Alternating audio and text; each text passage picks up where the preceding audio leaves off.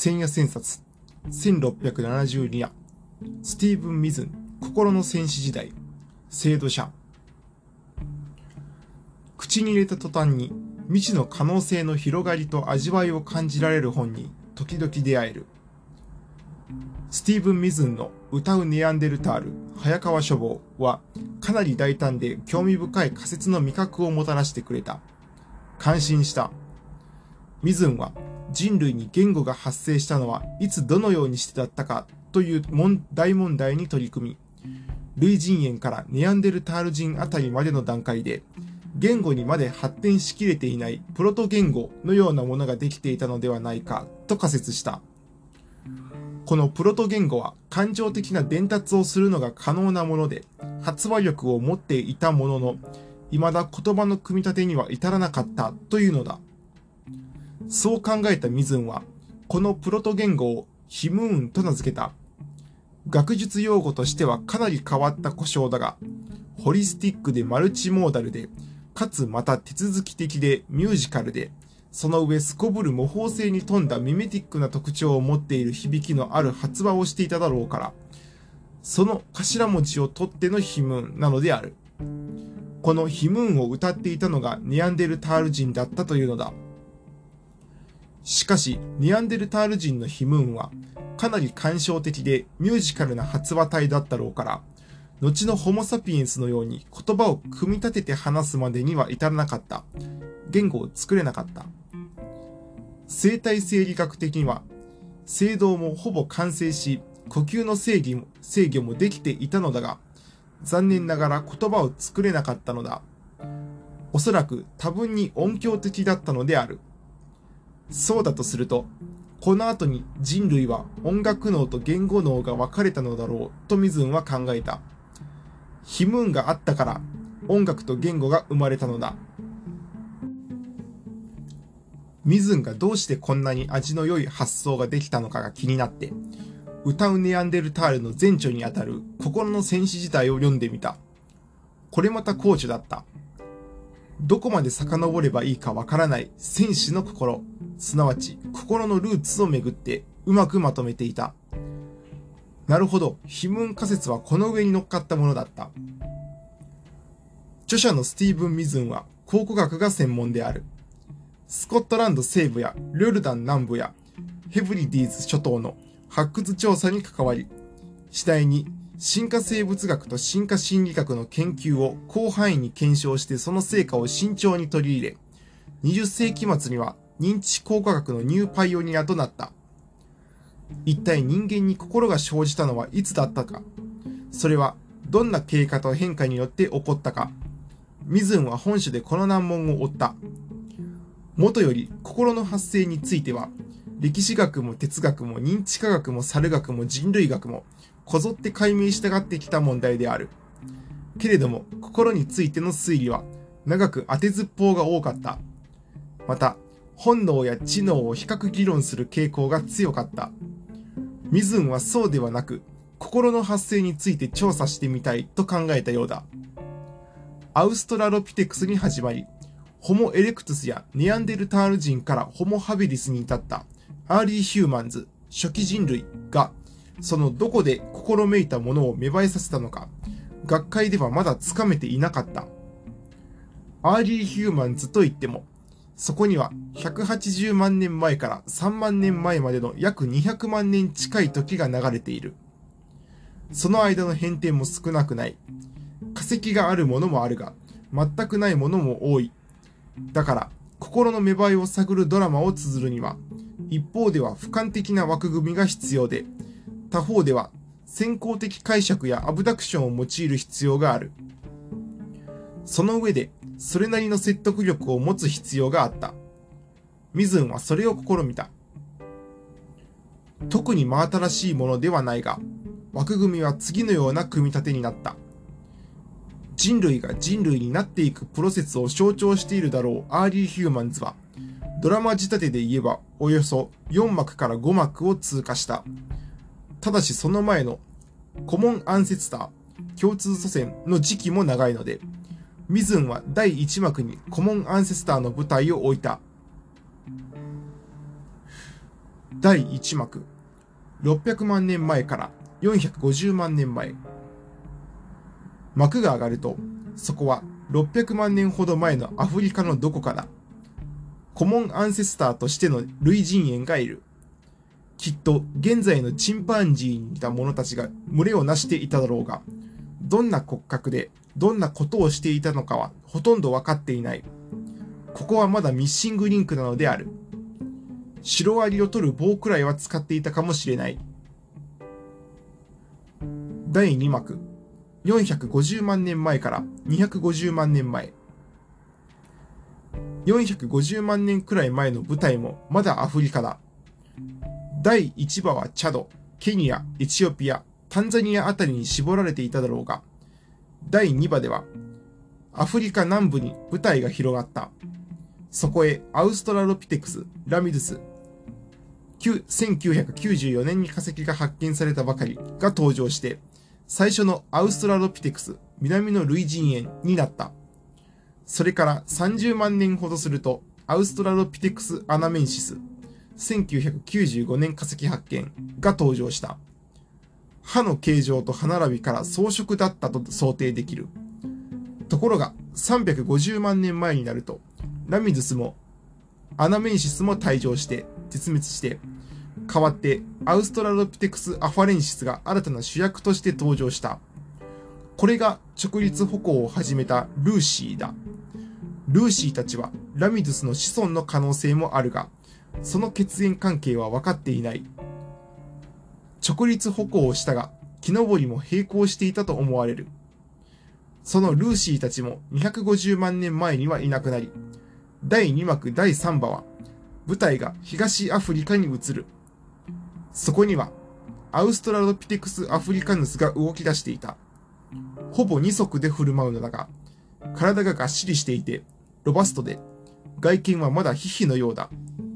その直後に南アフリカにも登場した者たちはもっと頑丈で、ゴリラのように振る舞っていた。第3幕、250万年前から180万年前。およそ200万年前にまたまた新しい一族が出てきた。おそらく最初に道具を使った者たちで、まとめてホモハビリスと呼ばれる。脳の大きさがアウストラロピテクス族の1.5倍ほどあって、どうやら結構な早熟だった。キューブリック814夜の2001年宇宙の旅に出てきた人猿に当たるものだろう。考古学者だ。オルドバイ・ industry。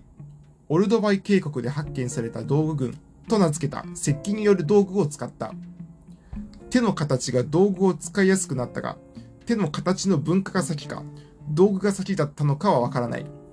ともかくもホモハビリスは最初のホモ族となったのである。第4幕、180万年前から10万年前。地質人類学の年代ではここからが後進生だ。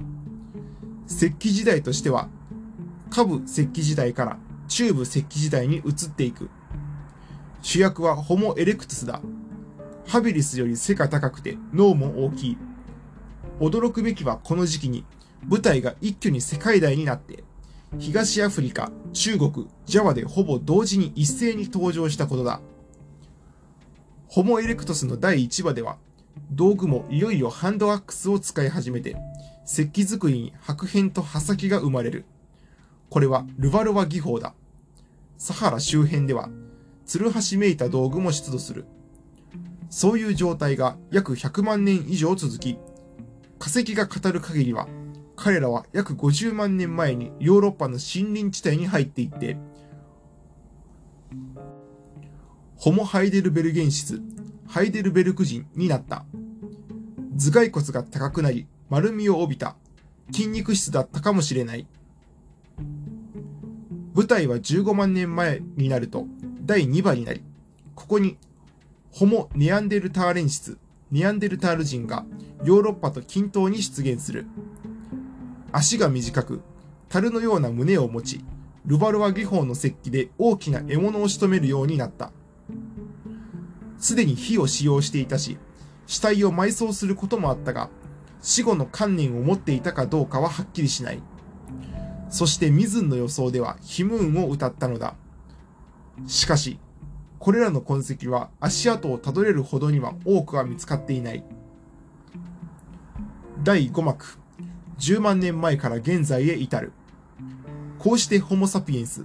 ホモ・サピエンス・サピエンスが以上すべての者たちに代わって地球文明の新たな主人公になったのである。他はすべて絶滅した。地球全体の環境は最後の氷河期に向かっていたが、ホモ・サピエンスは南アフリカと均等に現れ、6万年前には南アジアで船を作っていた。この船の一族は釉薬してオーストラリアに渡った。ついで4万年前にはホモ・サピエンスの一部がヨーロッパに入り、間もなくして掘ったて小屋を建て、洞窟の壁に絵を描き、骨の針で衣を縫うようになっていた。ビーズやペンダントも好んだ。小道具を使って作って使うことができるようになったのだ。ミズンはこれらの語幕に及ぶ壮大な変転ドラマの一体どこで心あるいは心めいたものが発生したのかを考えた。手がかりがないわけではない。半分は考古資料だが、もう半分は何人かの先達のヒントが活かせそうだった。1979年、考古学者のトマス・ウィンは30万年前には人類に心に当たるものが発生したという説を述べた。ニアンデルタール人も登場していない時期だ。ウィンはホモ・エレクトスのハンドアックスに見事な対称性が現れていることに注目した。ウィンはかねてジャン・ピアジェの発達心理学に関心を持っていた。ピアジェは12歳児には形式的操作知能が確立すると指摘していた。ウィンはこれにヒントを得て、人類の祖先も12歳くらいの時にハンドアックスを使う知能を持ったのだろうとみなし、それはスイスアーミーナイフのようなものだったと仮定した。このナイフは日本では実徳とも呼ばれて、一つの構造の中にナイフやハサミや小さなピンセットが折れ曲がって入るようになっている。ウィンは我々の心も一旦何かの技能と形状を得た途端に、きっとスイスアーミーナイフのような連打型の操作知能に達したのだろうとみなしたのである。1983年にジェリー・フォーダーの精神のモジュール形式産業図書が刊行された。フォーダーは心を入力系の知覚と中枢系の認知に分けた。入力系の知覚は視覚、聴覚、触覚などの一連の独立したモジュールでできていて、それぞれカプセル化されて互いに干渉し合わない。そういう基本構造を持つ。中枢系の認知は基本構造を持っていないか、我々からは見えないようになっていて、思考、問題解決、想像力などを発現させて、次第に知能を作っていく。入力系は速くて配線がしっかりしているが、中枢系はカプセル化されないままに特定の脳領域にあてがわれていない。その代わり、類推性、アナロジカルシンキングをひどく好むようになっている。フォーダーはこのように心を2層に見立て、入力系はスイスアーミーナイフのようなものだろうが、中枢系はこのように全く見当たらないものだと捉えた。心めいたものはこの2層の間から生まれたのではないか。ミズンはこの見方にも惹かれた。フォーダーの精神のモジュール性と同じ1983年に精神科学と認知科学と教育心理学を収めたハワード・ガードナーによる心の枠組み、腹痛知能の理論が発表された。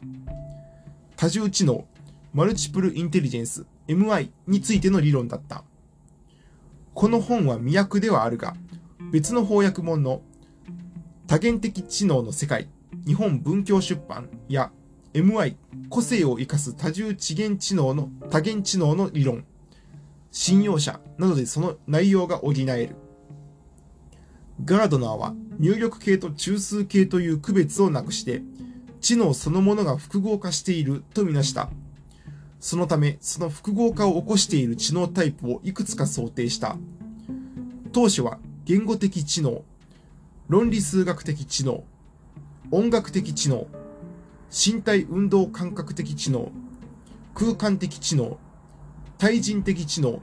内省的知能の7つを想定したが、その後2001年、さらに博物的知能、霊的知能、実存的知能を加えた。いくつ知能タイプがあるかはあまり問題ではない。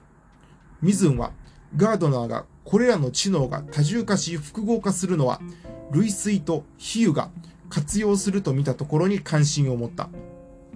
きっと Early Humans たちにもそれが起こったはずなのだ。ミズンが先達にした心をめぐる仮説には、もう一つ、進化心理学者のレダ・コスミデスとジョン・トゥービーが適用した心1992年で示したメタレベルのモジュールという見方があった。人類は個別の能力を蓄えてきたのではなく、最初からメタレベルの認知能力を獲得したのではないか。そこには情報や内容が当初から刷り込まれていたのではないかという見方だ。このメタレベルのモジュールは、ファカルティ、技能と呼ばれた。総合的技能感覚だ。この当初のファカルティがいくつかに分離していったのである。その分離して特化したものの方を我々はうっかり知能と呼んでしまったのである。おおむね以上のような先行仮説の試みを検討して、ミズンは心の戦士時代にはおそらく3段階の断続的な発達があったのではないかと見た。第1期、人揃いの汎用知能が獲得された時期である。心はこの汎用知能の領域にディペンド、依存しながら動き出した。第2期、汎用知能が切り離されて、必要に応じた判断行動に特化した複数の知能になっていく時期になる。心はそれぞれの作動領域に合わせてモジュール化されている。第3期、複数に特化された知能の作用を一体の動きとして眺めることができるようになった時期である。おそらくはこれが心の発生にあたっている。これによって知識や観念が様々な判断と行動の間で融通されるようになった。こういう風に見たミズンは、この3段階の断続的なプロセスからとても重大な発見をする。それは心の戦士時代で特筆されるべきは、認知的流動性だろうということだった。第1期、何かのきっかけでファカルティとしての人揃いの汎用知能が獲得され発揮されたのである。少しずつ断片的な知能が獲得されて、それが組み合わさっていったのではない。分節力のない汎用知能としてのスイスアーミーナイフが動き出したのだ。きっとメタ表彰力のようなものだったろう。あるいは幼児が描く世界へのようなものだろう。それが第2期、次第に分離されて分節能を持つようになった。分化してモジュールに分かれるようになったのだ。しかし第3期、これらのモジュールを関連した一体のものとして眺められる、感じられるようになったとき、我々は心を持ったのである。積み木細工が組み立てられていったのではない。認知的な流動力が心ないしは心めいたものを発生させたのだった。逆に言うのなら、心とは流動する認知そのもののことだったのである。本書にはまだまだ色々なことが述べられている。できればその全てを紹介したいが、かなり広範囲な解説が必要になるので、この程度にしておく。最後に芸術や宗教や農業の起源についても言及されているが、必ずしも深くはない。文中にたびたび登場するカーロフ・スミスの表彰を書き直す知能についての議論や、ダンスペルベルのメタ表彰モジュールについての議論は大変興味深いのだが、ダイレクトに彼らの本を千夜千冊した方が良さそうなので、できれば別の機会に飛びやりたい。ダンスペルベルには、表彰の疫学というすこぶる面白い仮説があり、その後は関連性理論として知られるようになった。ミズンには、氷河期以後、制度者というタイもある。歌うネアンデルタールの前の心の戦士時代の後の本だ。5万年前ではなく2万年前から始まる人類の葛藤の起源を描いた。また、乾きの考古学、制度者という本もある。こちらは水の文明をめぐる問題意識に基づいて綴られた。ミズンのような研究者は日本にはいない。こういう学問もない。思想者なら中澤真一979夜が試みようとしているように思うが、それを継ぐ者はあまり出ていないような気がする。類書に見えるコリン・レンフルーの戦士時代と心の進化、ランダムハウス講談社やピーター・ベルウッドの農業起源の人類史、京都大学学術出版会なども身分を補い、あるいは離れるものである。いつか言及してみたい。